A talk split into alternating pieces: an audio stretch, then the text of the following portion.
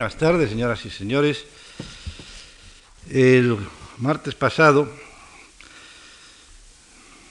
pudieron comprobar cómo Felipe II contó con los servicios de Pompeo y su padre Leone Leoni, que indudablemente fueron uno de los mejores escultores que produjo el 500 italiano. Efectivamente, pienso que Leone y luego su hijo y sucesor Pompeo Después de Miguel Ángel, Benvenuto Cellini y Giovanni Bologna, es efectivamente el mejor escultor con que contó no solamente Italia, sino toda la Europa del Renacimiento. Hoy voy a hablar más bien de Felipe II como coleccionista de esculturas antiguas y también como cliente de estatuas, figuras, imágenes con que decorar las fuentes y los jardines de los distintos sitios reales. Pero antes de referirme precisamente a este aspecto de Felipe II como coleccionista de antigüedades, es decir, de su gusto e interés por la arqueología, quisiera comenzar hablando un poco del destino que se dio finalmente, si no al conjunto, al menos a bastante de las figuras de bronce y de mármol esculpidas y fundidas por Leone y pulida ya en Madrid por su hijo Pompeo, después del fallecimiento del monarca en 1598. Pero pienso que acaso siguiendo ya los planes que sobre ellas había concebido finalmente el rey prudente. Planes que fueron puestos en práctica por su hijo Felipe III y particularmente por su nieto Felipe IV, ya en pleno siglo XVII. Vamos ya a comenzar a pasar las diapositivas, porque de esa manera comprenderá muchísimo mejor lo que les voy a decir. Por lo que toca a la estatua principal del bloque, fundido por Leone Leoni en Milán, y como digo, pulimentado y perfeccionado por su hijo Pompeo en Madrid, la de Carlos V dominando el furor,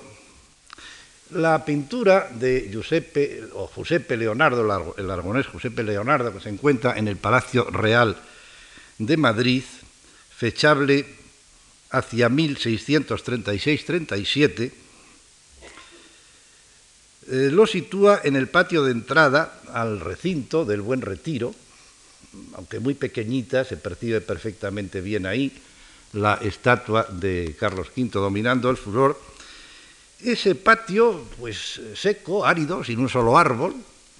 pero que realmente a un edificio tan sobrio y tan pobre de materiales lo ennoblecía en lo que era su entrada principal desde el Prado de San Jerónimo. Patio que, como verán en el cuadro de Giuseppe Leonardo, se encontraba inmediato a lo que se llamó la Leonera, porque efectivamente era una pequeña casa de fieras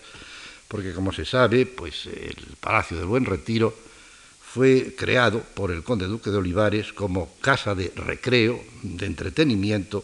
para el propio Felipe IV, casi como una villa suburbana a la manera italiana. No es seguro que la orden del traslado la diese Felipe IV, sino más bien eh, el conde duque para enaltecer el nuevo real sitio que se construyó a marchas forzadas, como todo el mundo sabe, por Alonso Carbonell a partir de 1630. El valido, que consideraba el buen retiro como una creación personal suya, deseó que su modesta arquitectura se viese compensada por una fastuosa decoración interior y exterior, de suerte que hiciese deliberadamente sombra al viejo alcázar de los Austrias situado en el otro extremo de Madrid. Así encargó a Florencia, como todo el mundo también sabe, la estatua ecuestre del rey reinante de Felipe IV, realizada por Pietro Tacca,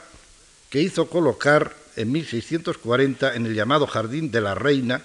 del Buen Retiro, tal como aparece en la topografía de Pedro Teixeira de 1653. Sin embargo, en la mencionada topografía, de la que naturalmente se proyecta aquí solo el detalle del conjunto del palacio, no de los jardines, luego hablaremos de ellos, falta o ha desaparecido del patio de entrada, desde el Prado de San Jerónimo, la estatua de Carlos V dominando el furor. ¿A dónde había ido a parar? Las dos diapositivas siguientes, por favor. La caída en desgracia en 1643 del conde duque y sobre todo pienso el ambicioso proyecto de Felipe IV de practicar en la planta noble del Alcázar una sala octogonal magníficamente decorada que compitiese por las obras de arte allí acumuladas y exhibidas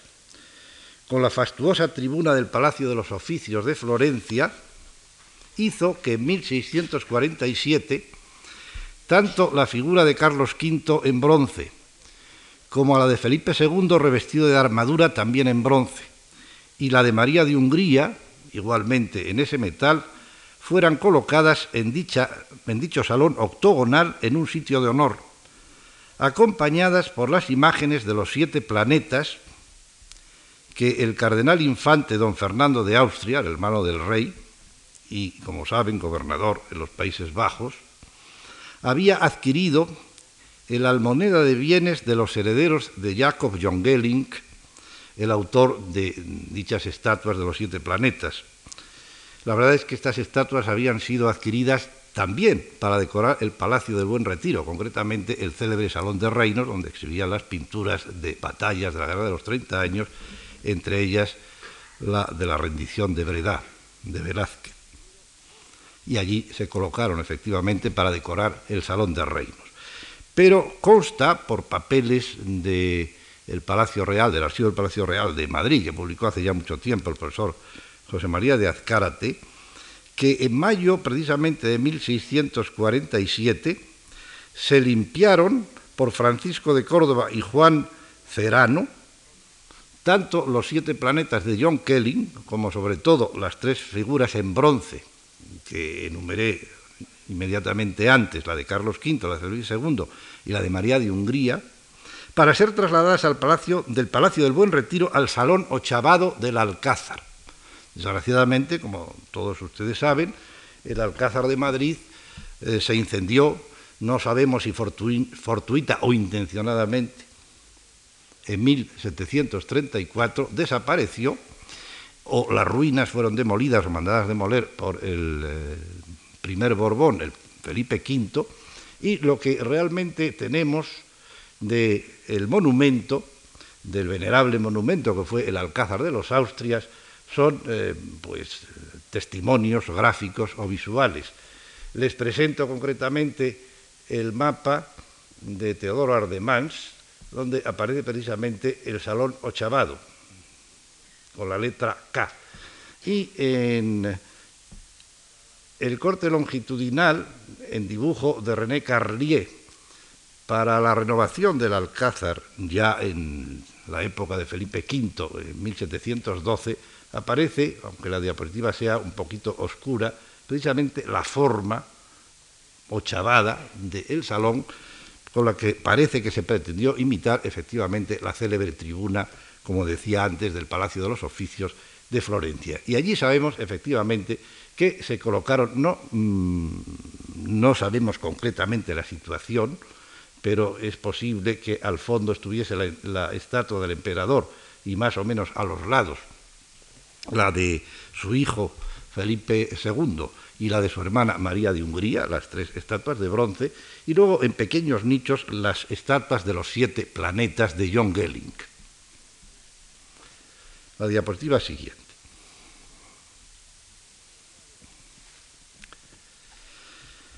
Sin embargo, en este cuadro del Museo del Greco de Toledo, que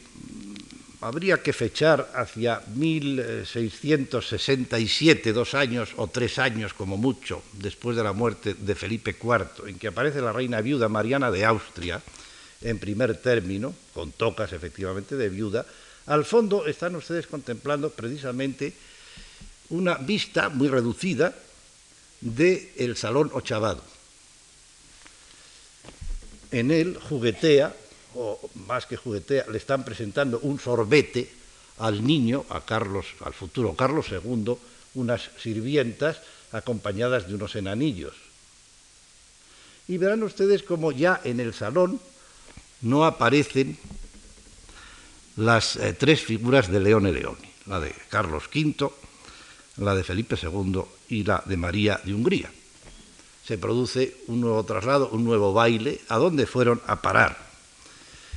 Les pongo también eh, como complemento, aunque no pertenece eh, lo que ahora estoy comentando a la época de Felipe II, pero sí está muy relacionado con las estatuas que poseía en su colección Felipe II debido a los Leoni, precisamente uno de los planetas, Mercurio, que eh, se conservan actualmente, como sabrán, distribuidos, algunos en el Salón del Trono del nuevo Palacio Real de Madrid, edificado por Felipe V, comenzado por Felipe V y habitado por primera vez por Carlos III, y otras en el Salón de Columnas, y que fueron efectivamente encargados, como digo, por el cardenal Infante y enviados a Madrid donde efectivamente, que es lo que nos interesa a nosotros, habían ido a parar las tres estatuas. Las diapositivas siguientes.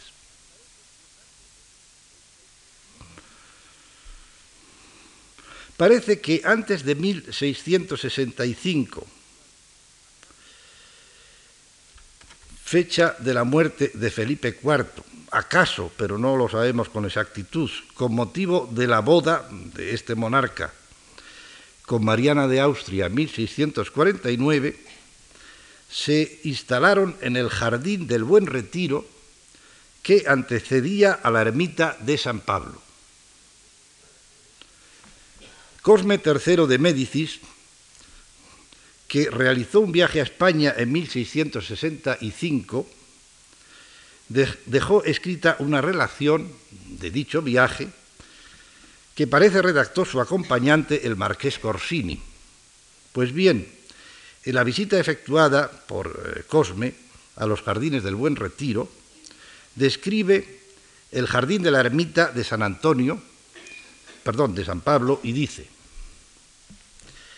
lo único interesante es la fachada, que ven ustedes eh, concretamente en este eh, grabado de 1668, de tres años después, debido al francés Louis Menuet en su colección de vistas de Madrid o de la corte madrileña titulada Delicias de España, dice eh, efectivamente Cosme III, eh, duque de Toscana, que después de salir, mm, al salir de esta fachada, diciendo que en el interior de la ermita parece que no había nada importante que ver, se olvidó que desgraciadamente, vamos, o, felizmente, en la ermita el altar que la presidía era una pintura de Velázquez, San Pablo y San Antonio Ermitaños, que actualmente está en el Museo del Prado. No sé, por lo tanto, como dice Cosme de Médicis, que era un buen catador y degustador de obras artísticas, que allí dentro no había nada interesante. Él más bien se detiene un poco a describir las pinturas al fresco que decoraban curiosamente la fachada de esta ermita y luego pasa a describir muy rápidamente los jardines, que es lo que nos interesa. Al salir por la puerta de esta fachada de la ermita apareció la estatua de bronce del emperador Carlos V colocada sobre un pedestal de mármol, que está en pie coronada de laurel, pisoteando la herejía encadenada sobre un trofeo de armas. Eh, curiosamente, vean cómo cambia la interpretación. Ya les dije el otro día que la carta que escribe a gran vela Leone Leoni eh, manifiesta muy paladinamente, muy claramente, que la figura que está bajo los pies de Carlos V es exactamente el furor. Eh, Diego de Villalta piensa que mm, efectivamente puede ser el furor, pero como alegoría o encarnación del dominio de Carlos V sobre sí mismo en un plan puramente estoico y finalmente, Cosme III de Médicis, allá bastante distancia de la factura de la estatua y sin conocer evidentemente la carta de Leone Leoni, interpreta el furor como la herejía sobre la que triunfa el emperador Carlos V. Y sigue. A 40 pasos de aquí, andando en línea recta, se encontró una lindísima fuente formada por dos grandes trazas, tazas de bronce y mármol gris, Encima de la más alta descansa una estatua de Narciso de bronce en actitud de admirarse a sí mismo. Se trataría del vaciado de bronce del fauno danzante de la mencionada tribuna de los oficios, que vamos a ver en la diapositiva siguiente, mandado hacer por Velázquez en su segundo viaje a Italia entre 1649 y 51, y que se aprovechó y se colocó precisamente culminando o coronando esta fuente. Sigue describiendo el marqués Corsini en el viaje el jardín y añade que adosadas a la fachada de la ermita de San Antonio estaban a su vez las figuras de bronce de Felipe II y de María de Hungría. Serían, por lo tanto, estas dos. Fundidas, eh, como sabemos, por los Leoni. La aseveración del viaje de Cosme eh, de Médicis eh, viene confirmada, como lo estamos viendo, por dos testimonios gráficos de indudable valor. Por una parte, un grabado del francés Menuet, como dije antes, de 1668, donde aparece la fuente de Narciso en el centro del jardín, ocultando la figura de Carlos V, pero sí dejando ver cuatro estatuas entre las puertas de la ermita de San Antonio, Dos de ellas, como afirma el eh, cronista del viaje, eh, las de Felipe II y María de Hungría. Las otras dos no especifica de qué son, o de qué eran, o qué personajes representaban. Probablemente pienso que la de bronce de la reina Isabel de Portugal y no sé la cuarta de qué sería. Por otra parte, hay un cuadro, que están ustedes viendo a su derecha, firmado por Domingo de Aguirre, de la segunda mitad del siglo XVIII, donde se percibe cómo hasta la Guerra de la Independencia las estatuas se mantuvieron en el mismo lugar. En el lienzo es perfectamente visible la estatua del emperador a medio camino, como la describía precisamente Cosme de Médicis, entre la fuente de Narciso y la ermita, y la fachada de la ermita y en la pintura se ve más claramente cómo estas dos estatuas efectivamente son de bronce, pero las otras parece que no son de bronce, sino de mármol, con lo cual podría ser que esta fuese la, efectivamente la de la emperatriz Isabel de Portugal, de cuerpo entero de mármol, y la otra la del propio Felipe II de mármol. Pero eh, lo último es eh, difícil de mm, conectar con lo que voy a decir a continuación. Otras de las estatuas de León y Pompeo Leoni, mm, eh, la de Felipe II de cuerpo entero, fabricada en mármol, obtuvo un emplazamiento parecido. Las diapositivas siguientes. Bueno, en esta estamos contemplando la de antes, donde en el centro aparece la fuente eh, coronada por la estatua de Narciso, contemplándose a sí mismo, pero eh, que realmente así la interpreta el eh, duque de Toscana. La verdad es que era un vaciado mandado a hacer por Velázquez de este sátiro danzante que está actualmente todavía en la tribuna del Museo de los Oficios de Florencia y que es una estatua helenística, como saben ustedes. Eh, se me olvidaba decir que también del viaje del 49 al 51 hizo o mandó a hacer un vaciado Velázquez, naturalmente costeado mm, por el rey Felipe IV, de El Espinario, otra estatua helenística absolutamente conocida, que se colocó precisamente en el centro del Salón Ochavado del Alcázar. Pero, como digo, otra de las estatuas de León, de Leone y Pompeo Leoni, concretamente la de Felipe II de cuerpo entero, fabricada en mármol, no la de bronce, obtuvo un emplazamiento parecido, es decir, con carácter marcadamente ornamental, en el jardín del rey del palacio de Aranjuez. Las dos diapositivas siguientes. Bueno, estas son efectivamente las estatuas que ya vimos el otro día y que efectivamente estuvieron, por lo menos hasta la Guerra de la Independencia, en el jardín de la ermita de San Pablo del Palacio del Buen Retiro. Esta, esta, las diapositivas siguientes, la de María de Hungría en bronce y acaso, como digo, la de mármol de Isabel de Portugal. Efectivamente, todas se encuentran en el Museo del Prado, pero la de Isabel de Portugal está particularmente deteriorada. Yo pienso que las estatuas de bronce sufren menos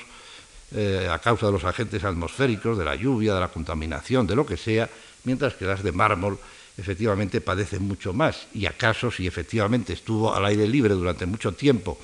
en el jardín de la ermita de San Pablo, explicaría el deterioro de la imagen que actualmente se encuentra en el Museo del Prado. Pero vamos a la de Felipe II de mármol, también de cuerpo entero. Las dos diapositivas siguientes, como digo, se encontraba eh, efectivamente con un carácter ornamental en el jardín del rey del Palacio de Aranjuez, del que están ustedes viendo diapositivas en la pantalla. La orden de su traslado fue dada en 1622 por Felipe IV. Y esto sí que eh, consta perentoriamente. Y además recién ascendido al trono para que presidiese dicho jardín en el nicho central del muro del fondo, el adosado al muro del edificio, es decir, concretamente ahí. Flanqueándola se colocaron las dos medallas de sus padres, que actualmente están en el Prado, Carlos V e Isabel de Portugal, que desde 1600, perdón, desde 1868 se encuentran en el Museo del Prado como el resto de las esculturas y de los relieves de Leone Leoni. Luego las veremos, aunque ya las puse el otro día. Pero sí me interesa hablar de este jardín. En otros nichos se colocaron, concretamente en estos nichos que están ustedes contemplando aquí, de esta pared, una serie de bustos de emperadores romanos que formaban parte de la colección de escultura antigua de Felipe II, como vamos a ver enseguida. De esta manera se creaba en Aranjuez un jardín semejante al de los emperadores en el Alcázar madrileño, al que también me referiré a continuación. La imagen marmórea de Felipe II, representado de cuerpo entero, se daba por desaparecida y en consecuencia ignorada por los estudiosos de la obra de los Leoni. Recientemente ha sido identificada, pero nunca, pues nunca abandonó el sitio donde estuvo colocada en el jardín del rey, pero se encuentra actualmente tan carcomida y deteriorada precisamente a causa de los agentes atmosféricos, lo que hasta ahora había impedido su identificación, que no merece que proyectemos su imagen en diapositiva, porque como digo está enormemente deteriorada y ahora la tiene recogida el patrimonio y ya no está expuesta en el lugar en que estuvo siempre. Del otro lado de la pared, es decir, de los nichos con los bustos de los emperadores, en este otro lado, que están ustedes viendo aquí,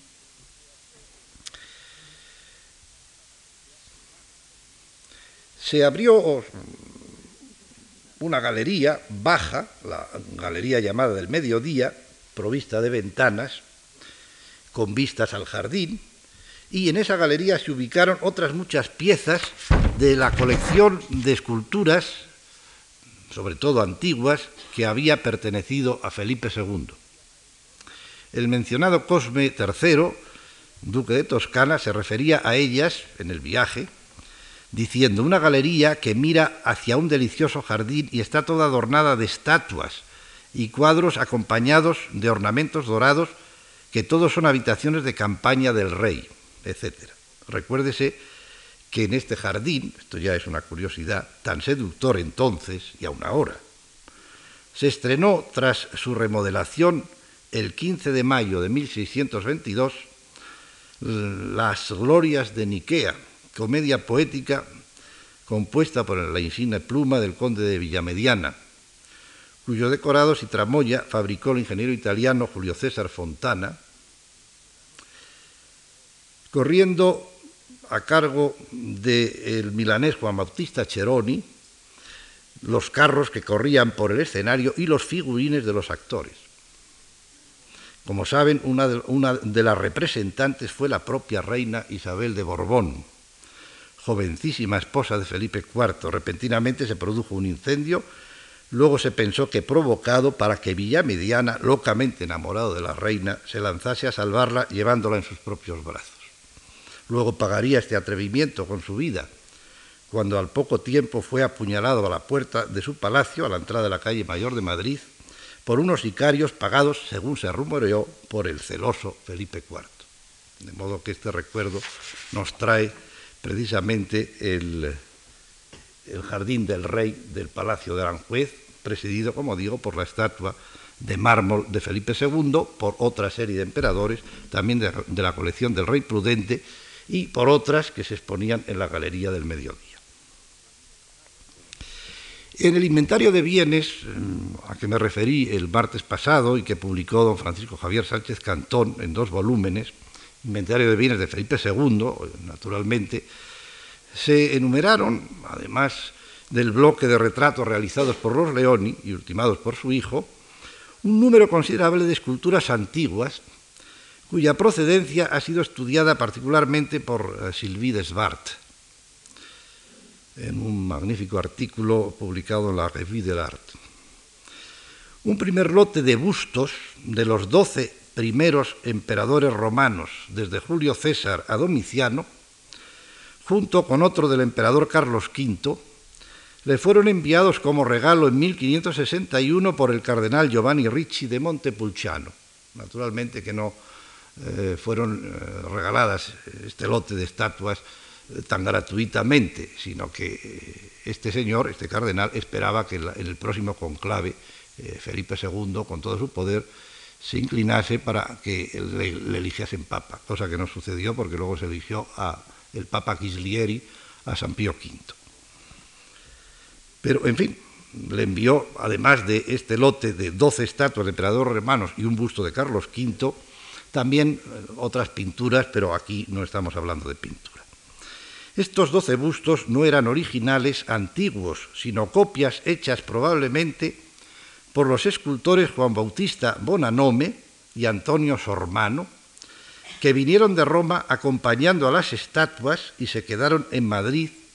nombrados escultores y marmolistas del rey al año siguiente, es decir, en 1623, con un salario de 200 ducados. A este envío, las diapositivas siguientes, bueno, estas son las que estuvieron eh, flanqueando la estatua de mármol de Felipe II en el jardín del rey del Palacio de Aranjuez, las siguientes. Bueno, vamos a omitir esto un poco por brevedad. Eh, únicamente les indicaré que aquí tienen ustedes la planta de 1626 del proyecto de Juan Gómez de Mora para completar el Palacio de Aranjuez, el Jardín del Rey, el Jardín de la Reina, la galería de que les hablé. Aquí se levantó una tapia con los nichos para colocar estos bustos de emperadores de los que ahora, a los que ahora me estoy refiriendo, y cuando se desmontó en buena parte este jardín, algunos de los bustos fueron a parar a la casa del labrador en el Jardín del Príncipe en eh, la misma Aranjuez y efectivamente ahora me estoy refiriendo al origen de estos bustos de emperadores romanos. El primer lote fue, como digo, regalado por este cardenal Giovanni Ricci de Montepulciano. Las diapositivas siguientes. Pero eh, también a este envío acompañaba el cardenal una reproducción en bronce del famoso espinario helenístico del Museo Capitolino de Roma, que los inventarios de Felipe II es descrito de la siguiente manera. Rodriguillo español que está sacándose una espina asentado sobre un tronco de bronce. Por cierto que en los mismos inventarios figura otro espinario de mármol, que ahora sabemos procedía de la colección de la Reina María de Hungría, heredado por su sobrino junto con otras piezas antiguas, por ejemplo una estatua de la fama que no he logrado identificar, posiblemente es una de las que está en el Prado, y sobre todo el busto de la reina Leonor de Francia, que les puse el otro día, obra, como ya se dijo, del famoso, digo, perdón, del escultor flamenco eh, Jacques Dubreuc. Con eso, curiosamente, pues eh, la Casa Real Española se hizo con tres figuras de este espinario, tan absolutamente célebre eh, como escultura helenística, quizá por su exotismo. ¿no? Por una parte, el regalado por el cardenal Ricci de Montepulciano. Por otra parte, este de bronce. Por otra parte, el de mármol mm, que había pertenecido a la reina de Hungría o a la ex reina de Hungría, la tía de Felipe II y hermana del emperador, y finalmente el que mm, se trajo de Roma Velázquez. El de Roma de Velázquez, como dije, fue colocado en el centro del Salón Ochavado. El de bronce que regaló el cardenal Ricci de Montepulciano, veremos más adelante, al final de esta charla, de esta conferencia, cómo fue colocado para adornar una fuente del jardín de la isla de Aranjuez. Y no sabemos dónde fue a parar el de mármol que había pertenecido a la reina María de Hungría. Las diapositivas siguientes. Otro grupo de doce emperadores romanos los mismos primeros doce Césares de la serie anterior fueron enviados a sí mismo como regalo a Felipe II en 1568 por el Papa San Pío V, procedentes de las colecciones pontificias que estaban en el Belvedere Vaticano. Este Papa, como saben ustedes, eh, llevó tremendamente a rajatabla los decretos del Concilio de Trento, intentó, como saben ustedes, pues tapar los desnudos de la Capilla Sistina,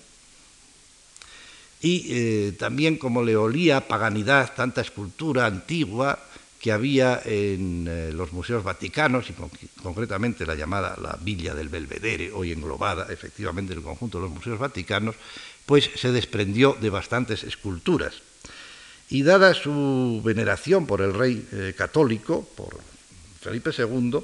le envió este lote, como digo, de otros doce emperadores en el año 1568 tres años antes de la batalla de, Lepanto, cuando este papa estaba precisamente ya agenciando la Santa Liga de España, Venecia y la Santa Sede para combatir al turco navalmente.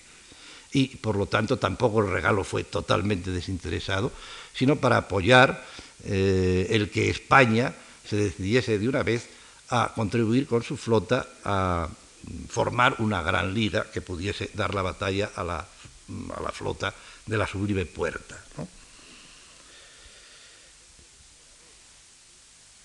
Habría que añadir todavía una tercera serie de emperadores que adquirió en 1568 el príncipe don Carlos de Juan Bautista Bonanome, juntamente con dos bustos de Carlos, de Carlos V y Felipe II, de su abuelo y de su padre.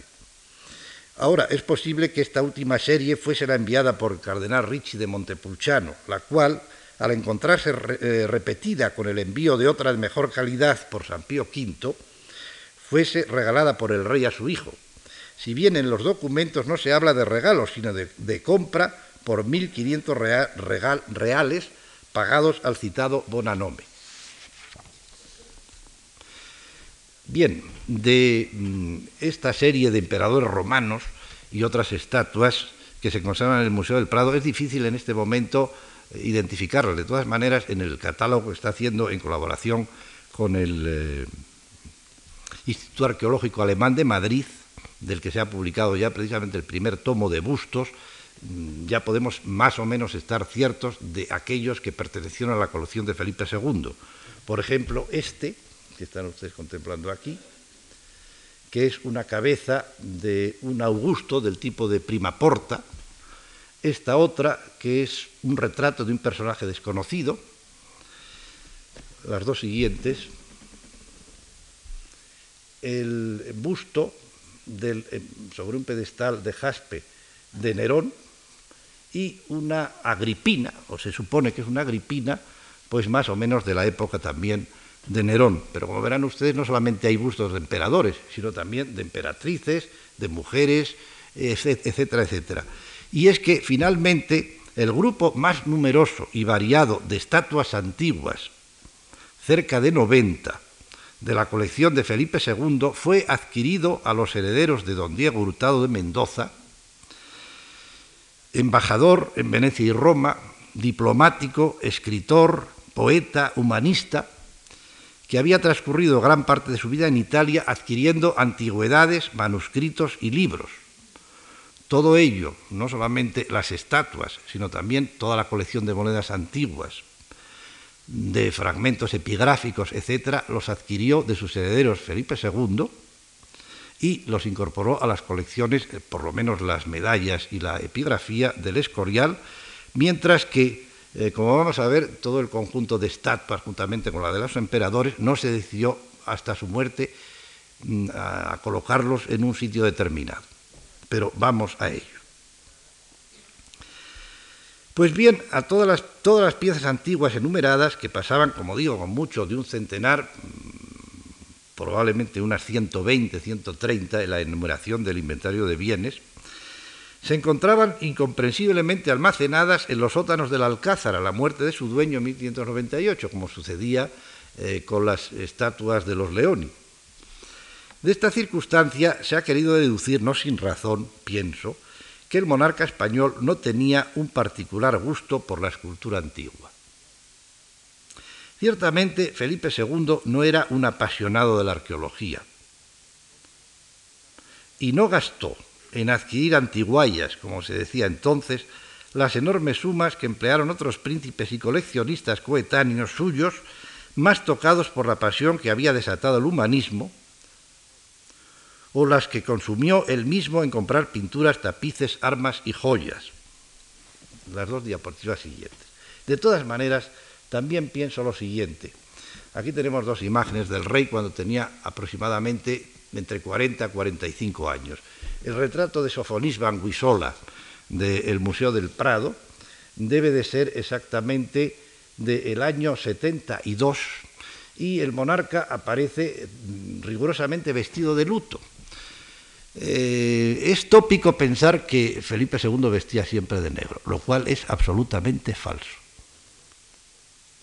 Y a causa precisamente de este retrato, recordemos la célebre poesía de Manuel Machado. Eh, como probó la profesora María Cuche, este retrato se hizo al año siguiente de la victoria de Lepanto, por eso el rey está desgranando las cuentas del rosario, porque efectivamente, eh, según el parecer del Papa San Pío V, la victoria se debió a la intercesión de la Virgen del Rosario, cuya fiesta extendió a la cristiandad universal precisamente. Y por otra parte está vestido de luto porque en ese momento estaba trasladando los restos de todos sus antepasados, empezando por el de su padre el emperador, de sus eh, esposas ya fallecidas, de su hijo el infante don Carlos, a, eh, al Escorial. Finalmente, mm, sí vistió de negro definitivamente cuando quedó, quedó, viudo de su última mujer, Ana de Austria, a la que amó tiernísimamente, incluso más que a Isabel de Valois. Falleció en 1680 y los últimos 18 años de su vida vistió como viudo de negro, pero antes de ninguna manera. Bien, pero estos dos retratos van eh, puestos. El, otro es de Sánchez Coello, firmado el año 71, es de colección inglesa, la colección Stirling Maxwell. Eh, está eh, representado con armadura, pero ya de, 44 años, precisamente el, el, año de la batalla de Lepanto, y representado probablemente como defensor de la cristiandad. Pero en todo caso, ustedes verán, si comparan estos retratos con los, que inicié la conferencia del otro día, de Tiziano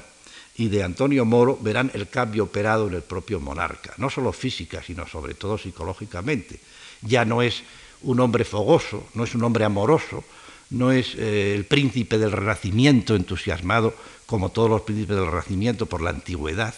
Ya es un hombre más reposado, más sereno, más resignado con la vida, más lleno de preocupaciones y sobre todo exacerbadamente religioso. Eso pienso que le llevó a no interesarse excesivamente por estas eh, esculturas antiguas que le iban regalando el cardenal Riche de Montepulciano, el propio Papa San Pío V,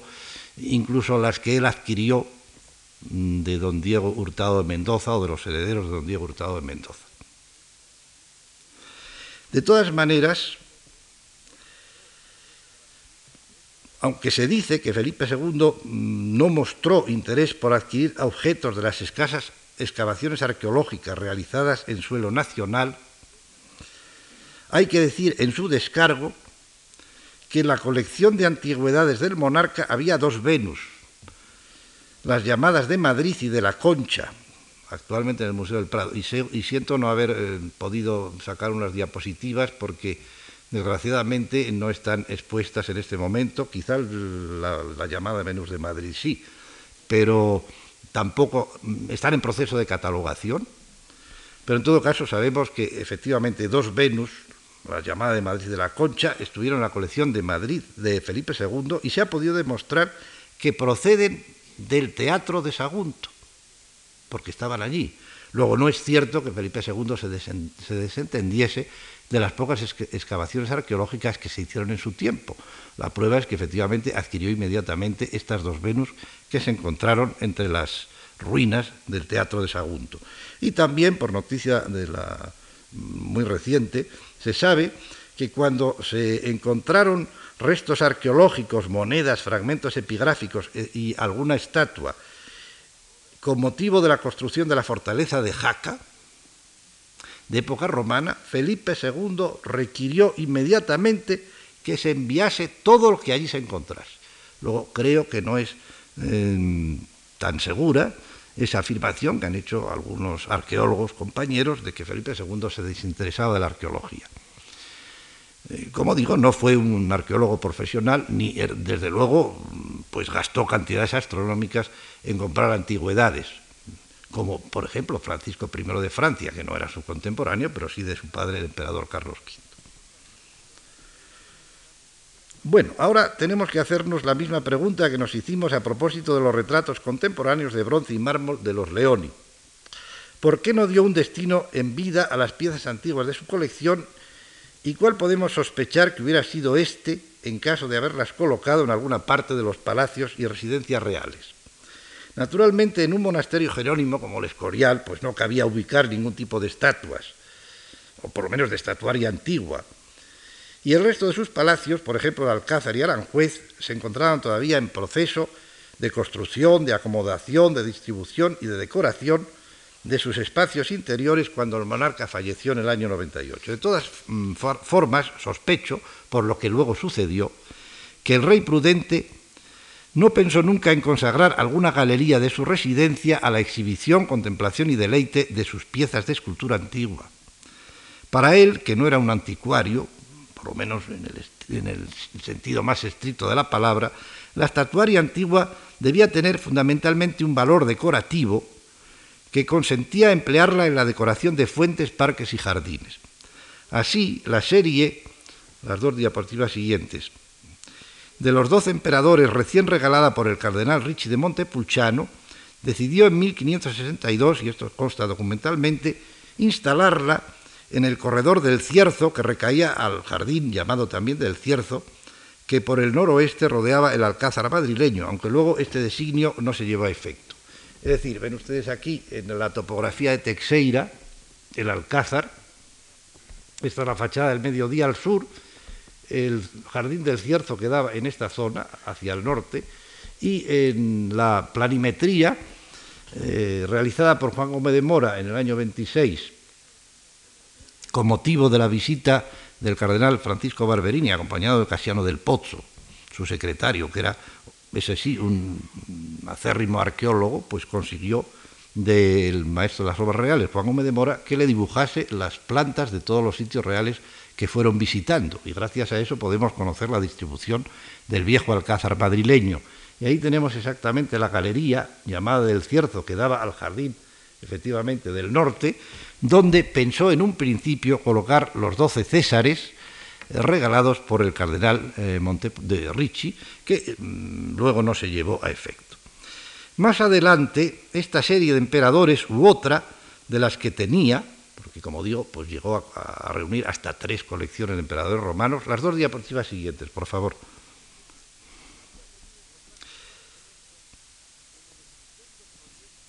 habría podido encontrar su emplazamiento en el estupendo proyecto de unión entre el Alcázar, que están ustedes contemplando en una acuarela de, Antón de Vingaerde, este pintor y acuarelista y dibujante flamenco, que por orden de Felipe II realizó una serie de vistas magníficas de los sitios reales y de todas las ciudades importantes, incluso pueblos importantes de España que se conservan actualmente en Viena. Bien, se ve ahí el Alcázar de Madrid, toda la bajada hacia el río Manzanares la casa de campo, pues bien, en el año indicado, entre 1570 y 75, Patricio Cajés realizó este proyecto que desgraciadamente no se llevó nunca a efecto para comunicar la bajada de la zona oeste del Alcázar con la casa de campo atravesando el río Manzanares a través de un puente de madera. El proyecto, que creo que lo publicó por primera vez la marquesa de Casa Valdés, ven ustedes que es como una especie de anfiteatro realmente precioso, lleno de nichos y hornacinas donde aparecen esculturas y bustos de emperadores. Luego, es posible que efectivamente eh, Patricio Cajés eh, elaborase este proyecto pensando, siempre con el consentimiento del rey, en colocar en ese magnífico anfiteatro toda esa serie de estatuas procedentes de la colección de Hurtado de Mendoza o de las eh, series de emperadores en, ese, en esa zona. Pero como digo, el proyecto de Patricio Cajés nunca pasó del papel y es una pena que no se hubiese realizado. En todo caso, documentos publicados por el profesor Martín González indican que bustos de emperadores y otros personajes, como Carlos V, Felipe II, los dos príncipes de Bohemia, es decir, probablemente en ese momento estaban en la corte el futuro emperador Rodolfo II y su hermano Matías,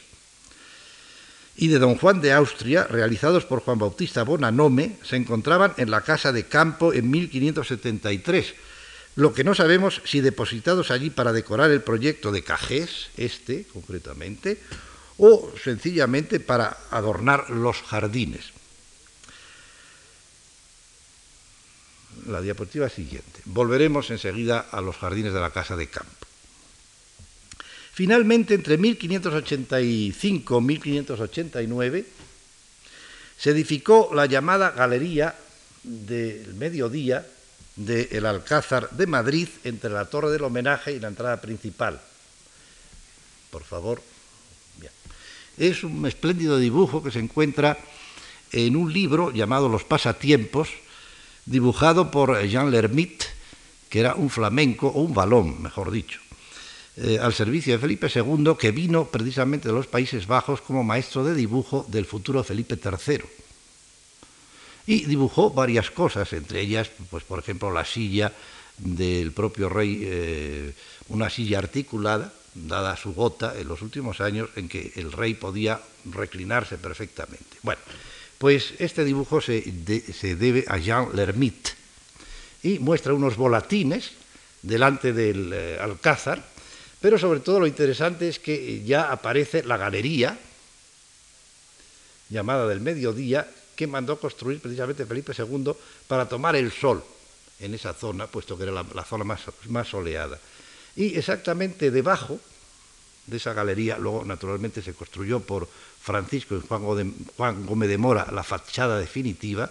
que ustedes están contemplando en la maqueta depositada en el Alcázar de Madrid, perdón, en, el, Museo Municipal, y debajo exactamente se ubicó el llamado Jardín de los Emperadores.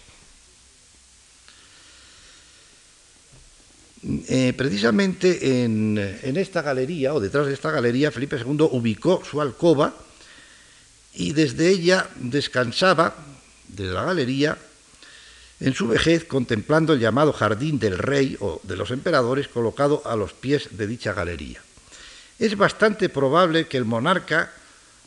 hubiese albergado el propósito de resituar en dicho jardín alguna de las series de los emperadores romanos que culminase con el busto de su padre el emperador Carlos V. Esta tarea la realizó ya Felipe III, su hijo, pasando a llamarse este jardín desde entonces Jardín de los Emperadores como ya lo llama, por ejemplo, a partir del año 1618, Gil González Dávila en sus Grandezas de Madrid, publicadas precisamente en ese año. Efectivamente, fue Felipe, Felipe III quien antes de 1618 ordenó la colocación de 24 bustos de emperadores, de Julio César a Domiciano, como ya dije antes, dos series compuestas cada uno de 12, más la de mármol de cuerpo entero del emperador, punto que subrayaba la continuidad de Carlos V como sucesor dinástico eh, a título de emperador del Sacro Romano Imperio Germánico de los emperadores de Roma. Por lo tanto, se colocaron en una serie de nichos que tenía este jardín y posiblemente en el centro estaba la estatua de mármol de cuerpo entero del emperador Carlos V, por lo tanto, eh, coronando este conjunto de emperadores romanos. Las dos diapositivas siguientes.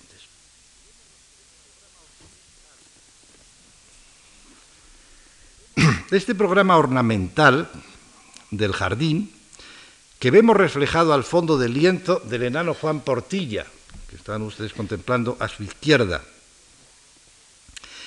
falsamente atribuido a Velázquez, hoy ni siquiera se considera una copia, sino una pintura anónima de la segunda mitad del siglo XVII, pero que nos interesa para nuestro propósito, pues digo que tuvo su lógica prolongación, aquí aparece precisamente al fondo el Jardín de los Emperadores, con los bustos de los emperadores, algunas otras estatuas, posiblemente esta es con una fuente, la estatua de cuerpo entero de Carlos V, que están ustedes contemplando ahí, que actualmente se encuentra en el Museo del Prado. Pues digo que este jardín tuvo su lógica prolongación cuando en la galería del Alcázar, que caía a ese jardín de los emperadores, Felipe IV mandó que se colgasen los retratos de los doce césares pintados por Tiziano, que había adquirido en la almoneda de bienes de Carlos I Estuardo, rey de Inglaterra, decapitado cuando la revolución de Oliverio Cromwell. Así como en el jardín la secuencia de los 24 Césares culminaba con la estatua de Carlos V, así en la Galería del Mediodía del Alcázar, llamada luego Galería de los Grandes, los lienzos de emperadores romanos de Tiziano terminaban en el cuadro del mismo pintor veneciano que representaba a Carlos V a caballo victorioso después de aplastar a los protestantes alemanes en la batalla de Mühlberg el famoso cuadro que está en el Prado y que efectivamente se colocó mm, en la misma situación que la estatua, pero solamente que la galería al final de los cuadros de los emperadores de Tiziano. Volviendo las dos diapositivas siguientes. A los jardines de la casa de campo sabemos con certeza que Bonanome y su hermano esculpieron sendas estatuas de Venus y Diana que se colocaron allí en la llamada fuente rústica, o como la llama Texeira en su topografía, la gruta del dios de las aguas. Gruta adosada o encajada probablemente en la tapia que están ustedes contemplando al fondo de este cuadro de Félix Castelo, que se conserva en el Museo Municipal o que está en el Museo Municipal de Madrid, donde aparece todo el jardín de la Casa de Campo. El Palacio de los Vargas, donde hoy parece casi seguro que estuvo mm, de prisionero Francisco I en Madrid y no la Casa de los Lujanes, como se ha dicho, en la Plaza de la Villa, sino ahí. Precisamente recuerdo de su prisión en esta Casa de los Vargas, que luego adquirió la corona, mm, pues eh, mandó construir eh, cerca del, del, actual bosque de Boloña, en, en París el célebre Castillo de Madrid, que es una pequeña imitación, bueno, una magnífica imitación, o fue, porque ya ha desaparecido, una imitación de esta casa donde estuvo prisionero. Pero vamos, lo que interesa ahora es que estos eh, Bonanome y su hermano hicieron una, una fuente, posiblemente, eh, ahí tienen ustedes el detalle, sea esta, con las figuras de Diana, de Venus y probablemente una tercera a la que no se alude, que sería Neptuno. Eh, se trataría en ese caso de una gruta de Neptuno, el dios de las aguas, por algo, como vamos a ver en la diapositiva siguiente, Texeira llamó a todo este pabellón pabellón de las aguas, y las otras figuras, concretamente la de Venus y de Diana, pues se simbolizarían a dos ríos. Los diapositivas siguientes. Están ustedes contemplando aquí un detalle de la topografía de Texeira, también de los jardines de la Casa de Campo, o en el Palacio de los Vargas, la estatua de Felipe III, hecha por Juan de Bolonia y encargada por el duque de Lerma, que siempre estuvo ahí hasta que en tiempo de Isabel II se trasladó a la Plaza Mayor, la fuente de la que vamos a hablar inmediatamente, y esto que llama él el pabellón del dios de las aguas, en un... Eh, en unos dibujos que son evidentemente de fines del 18, que se conservan en eh, el Palacio Real de Madrid, aparece todo este conjunto, posiblemente unas grutas o una especie de ninfeos, a la manera de los ninfeos de los jardines manieristas italianos, y eh, seguramente estas estatuas, que desgraciadamente pues, se han perdido, no se han conservado, pero sí tenemos documentación de ellas, estarían en esta gruta que están ustedes contemplando aquí. Al fondo estaría Neptuno como dios de las aguas y a un lado, en estos pequeños nichos, Diana y Venus como alegorías de dos ríos. La diapositiva siguiente. En 1564 los mismos artistas, es decir, Bonanome y su hermano, junto con el siciliano Jerónimo Corruba y el genovés Leonardo Chaparro, bueno, probablemente será Chaparro, pero en fin, lo escriben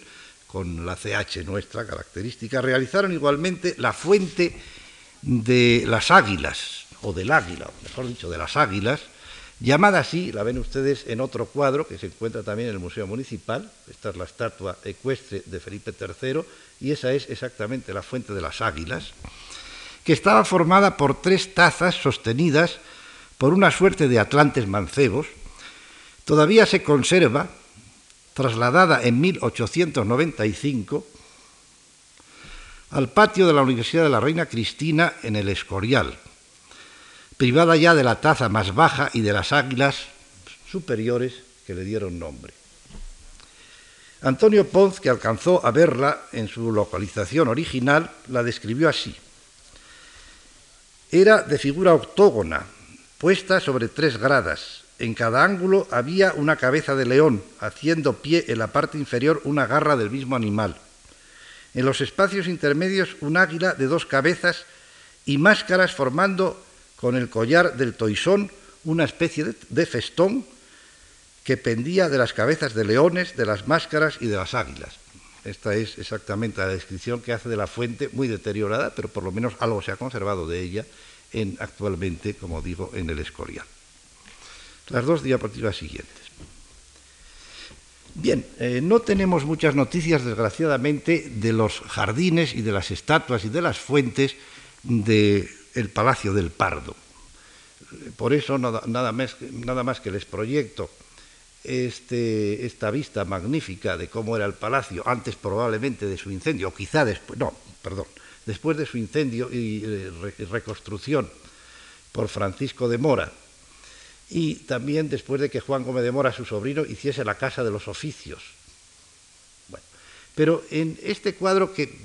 no es estética artísticamente de mucho interés o de mucho mérito, pero sí es de una gran curiosidad, nos encontramos con parte de los jardines que probablemente estuvieron situados delante de la fachada principal que mira al oeste, que están ustedes contemplando ahí, antes de la duplicación por Sabatini, en el siglo XVIII, se eh, debieron derribar las casas de los oficios eh, perdón, se debió destruir este jardín para construir la Casa de los Oficios por Juan Gómez de Mora. Pero esta pintura debe delatar la situación de los jardines primitivos, por lo tanto, de los de la época de Felipe II. Efectivamente, esta especie de pérgolas pues recuerdan las que hemos visto en el jardín de la ermita de San Pablo, del conjunto del Palacio del Buen Retiro. Al fondo aparece precisamente esta entrada principal, y aquí una fuente. Ahora bien, ¿quién es el autor de esta fuente? Mm, yo estoy seguro que esta fuente lo que sí representaba era una estatua, posiblemente de bronce o de mármol, no lo sabemos, porque claro, tampoco eh, una tela, un lienzo nos permite calibrar mm, el material con que está hecha una estatua, pero desde luego es una estatua de dorada, por lo tanto pudiera ser de bronce sobre dorado, e indudablemente es Hércules, matando, desjarretando al león de Nemea, de, de, cuyo, de cuyas fauces brota, eh, como verán ustedes, un torrente de agua, vamos, un chorro de agua que es recogida en la taza de la fuente. Ahora, ¿es esto efectivamente de la época de Felipe II? No tenemos demasiada documentación. En todo caso, si es efectivamente de la época del monarca, pues hubieran sido estos artistas que vinieron precisamente trayendo el bloque de estatua regalada por Ricci de Montepulciano, estos Bonanome, Sormano, etcétera, y otros italianos, los que eh, realizarían también esta estatua. Las diapositivas siguientes y ya termino. Pero los jardines preferidos de Felipe II, que era aficionadísimo a la jardinería. Precisamente hay un momento en su vida en que cuando está adquiriendo libros para su biblioteca particular y también para el monasterio, pues escribe que ya de libros de arquitectura hay más que suficientes, que lo que hace falta es empezar a adquirir libros precisamente de, agricultura y de jardinería. Su afición a los jardines es impresionante y yo creo que mitiga esa imagen eh, completamente tergiversada de un Felipe II austero, ensimismado, tremendo, el demonio del mediodía, etcétera, etcétera. Un hombre de una enorme sensibilidad, como lo muestra precisamente en su interés por la, floricultura y por el olor mm, de las flores y por el ambiente que creaban precisamente las plantaciones de los jardines. De los jardines eh, que siempre rodearon los sitios reales donde él habitó, los preferidos fueron los de la isla en, Aranjuez, que están ustedes contemplando aquí en, un plano del siglo XVIII, son estos, y en una pintura que desgraciadamente está un poco desenfocada, fue defecto mío, no, del aparato, eh, que es un magnífico paisaje, una especie de vista caballera del conjunto de, lo poco que todavía se había, había, edificado. Esto prueba que la pintura, que es propiedad del Prado, pero de ese Prado disperso y está cedida al Palacio Arzobispal de Valladolid. En esta pintura se ve como todavía el palacio está mm, a medio construir, se ve en la parte de allí la casa maestral de la Orden de Santiago, mm, que fue la propietaria del sitio y de la que lo adquirió Felipe II como gran maestre de la Orden y sobre todo se ve el jardín llamado de la isla. Mm, siento por falta de tiempo pues no poder leer la descripción que hace de él ya un poco tardíamente en el año 68 eh, precisamente el duque de Toscana Cosme III. De todas maneras esa descripción pues mezcla mm, cosas de la época de Felipe II con adiciones de fuentes en la época de Felipe IV Ya en vida del monarca se comenzaron sin duda a ornamentar sus fuentes con grupos escultóricos. Desde finales del siglo XVI los viajeros mencionan en este jardín de la isla, se llama una isla porque efectivamente el Tajo, verán ustedes que hace una especie de, o da una especie de curva, luego se sacó como un pequeño afluente y por lo tanto queda rodeado completamente por corriente de agua y de ahí que se denominase el jardín de la isla. Pues bien, los, desde el siglo XVI los viajeros mencionan en ellos dos estatuas de bronce que se encontraban en su entrada flanqueando una pérgola, las dos, diapositivas siguientes. La pérgola se ve perfectamente aquí, a la entrada del jardín, esta que describen los viajeros, en, eh, esta, en este cuadro que se encuentran, en, si no me equivoco, en el museo o en los museos del Escorial, representando al Palacio de Aranjuez. Y en esta otra vista, de muy tardía, porque es de 1756, pintada por el modenés Francesco Battaglioli, pintor al servicio del rey Fernando VI y la reina Bárbara de Braganza, se ve también esta pérgola. Pues bien, eh, precisamente los viajeros contemplaban esa pérgola flanqueada por dos estatuas de bronce que se encontraban a su entrada. La diapositiva siguiente. Los eruditos veían en estas estatuas las figuras de Antino y Venus, mientras la voz del pueblo las conocía por Adán y Eva. La primera acaso fuese el original romano, o una buena copia de un excelente bronce de un joven encontrado en 1502 en la montaña de Magdalensberg, en Carintia, Austria. Original o copia regalada a Felipe II por su sobrino Maximiliano II. La Venus de bronce, actualmente en el Museo del Prado, con la que formaba pareja, era una copia de la esculpida por el escultor florentino Bartolomeo Ambanati enviada al rey español en 1560 por el duque Cosme I de Toscana. Es curioso que, repito, la diapositiva de Francesco Battaglioli de las fiestas que con motivo de, del santo del rey eh, Fernando VI se celebraron en el parterre del,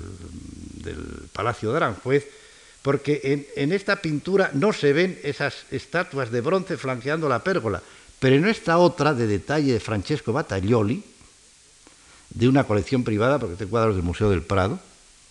sí se ven exactamente las dos figuritas, de Adán y Eva, que son las que les he descrito. Las dos diapositivas siguientes, y aquí las tienen ustedes. Eh, no hace mucho, mucho tiempo, no hace muchos años, se celebró precisamente en el Museo del Prado una exposición de estas dos estatuas,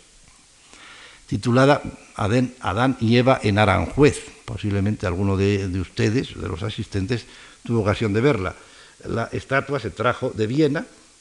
y esta se encuentra efectivamente en el Museo del Prado de Madrid. Si ustedes suben por la escalera, verán cómo en un nicho está incluida. Y efectivamente esto es, o posiblemente eh, se especuló en el catálogo si eh, la estatua que se expuso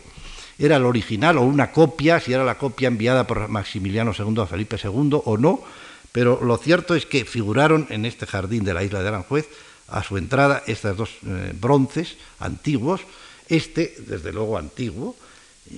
producto de una excavación arqueológica, esto es una copia efectivamente hecha de, de la Venus mm, del escultor florentino Bartolomeo Manati, que como digo, pues fue regalada en 1560 al, por Cosme de Médicis a Felipe II. La diapositiva siguiente. Otra fuente que lo sustancial parece datar de la época filipina es la de Venus. Toda entera, con mm, con su taza grande y la estatua de bronce de la diosa enjugándose los cabellos, por cuyas puntas surgían chorros de agua, fue regalada al rey en 1571 por don García de Toledo, cuñado de Cosme de Médicis, es decir, hija del gran virrey de Nápoles, Pedro de Toledo, Leonor, Leonora de Toledo, casó con Cosme I de Médicis, por lo tanto García de Toledo, que era su hermano, pues era cuñado, y por lo tanto estaba muy en relación con esta corte florentina. La figura de Venus efectivamente es una versión no muy afortunada, por cierto fundida seguramente en Florencia de la Venus de Giovanni Bologna, existente en la Villa Petraya, que era propiedad precisamente de los grandes duques de Toscana. La diapositiva siguiente. Y ya con ellas termino, con esto vamos a terminar. También se instaló en los jardines de la isla el espinario de bronce, regalo del cardenal Ricci de Montepulciano. Ustedes ven eh, a la izquierda eh, un dibujo de Jean Lermite, precisamente mm, que se corresponde, bueno, tiene que ser efectivamente de los primeros años del reinado de Felipe III, puesto que luego él se, volvió otra vez a Bruselas, o por lo menos a los Países Bajos, y representa pues el palacio todavía en construcción y sobre todo el jardín de la isla. Y este grabado de las delicias de España, en que aparece efectivamente eh, este espinario en la llamada fuente de las arpías, porque luego se colocaron estas columnas con cuatro arpías que por sus bocas derraman chorros de agua en la taza de la fuente. Pero efectivamente el espinario, las dos diapositivas siguientes, de bronce, que están ustedes contemplando aquí ya en detalle, es efectivamente el espinario regalado a Felipe II por el cardenal Ricci y que posiblemente se instaló en esta fuente ya en tiempo del propio rey Felipe II.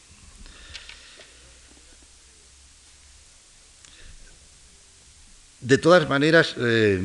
el acompañamiento de los pedestales con las arpías, que son las que han dado el nombre a la fuente actualmente, eh, se hizo ya en la época de Felipe III, concretamente en 1615, cuando los maestros de Toledo, Juan Fernández y Marcos de Garay, realizaron mm, precisamente el pilón rectangular flanqueado en sus cuatro esquinas por columnas que sostienen figuras de arpías vomitando agua por sus bocas. En el centro del, estanque, sobre un pedestal, se puso, como digo, la célebre copia del muchacho helenístico, una de las tres que llegaron a poseer los monarcas de la Casa de Austria. Muchas gracias por su atención.